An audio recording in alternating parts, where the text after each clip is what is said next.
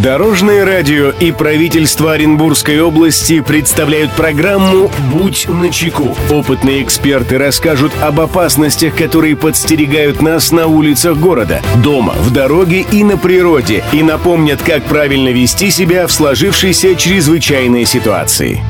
Приветствую всех, кто в пути, с вами Андрей Зайцев. Мы заботимся о вашей безопасности. Будь начеку. Сбор грибов начинается ранней весной и продолжается до поздней осени с небольшим перерывом в первой половине июня. Отправляясь на тихую охоту, нужно добросовестно соблюдать соответствующие правила. В противном случае вы рискуете своим здоровьем. Как распознать отравление ядовитыми грибами и что нужно делать, чтобы сохранить жизнь, поговорим в нашей программе. Здравствуйте, Дорожное радио. Нам с женой нравится гулять по осеннему лесу. Особенно вот мы любим ходить по грибы. Незнакомые грибы мы не собираем, вот, однако среди знакомых однажды был случай, что приготовили красивые грибочки, которые нашли в итоге отравление и больница. Благо, все хорошо завершилось. Теперь этот человек не ест грибы. Вот в связи с этим вопрос, как распознать отравление грибами? Спасибо, Дорожное радио.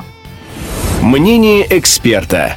Эту проблему прокомментирует руководитель пресс-службы Главного управления МЧС России по Оренбургской области Татьяна Самойлова.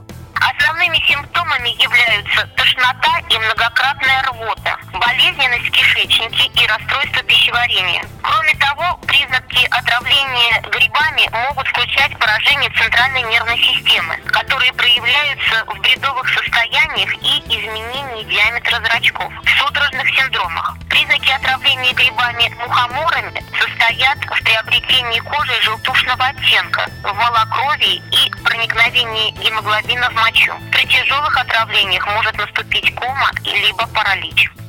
Первых же признаках отравления немедленно вызывайте скорую помощь. В ожидании врача пострадавшему при отравлении грибами, когда вы наблюдаете рвоту, понос, необходимо промыть желудок. Напоите больного бледным раствором марганцовки и вызовите рвоту. Повторять до того момента, пока рвотная масса не приобретет эффект чистой воды. Пострадавшему нужно принять активированный уголь, солевое слабительное и восполнить потерю жидкости поможет подсоленная или минеральная вода, сладкий чай.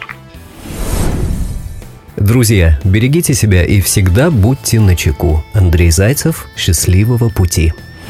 Будь начеку. Программа подготовлена при поддержке правительства Оренбургской области. Дорожное радио и правительство Оренбургской области представляют программу «Будь начеку». Опытные эксперты расскажут об опасностях, которые подстерегают нас на улицах города, дома, в дороге и на природе, и напомнят, как правильно вести себя в сложившейся чрезвычайной ситуации.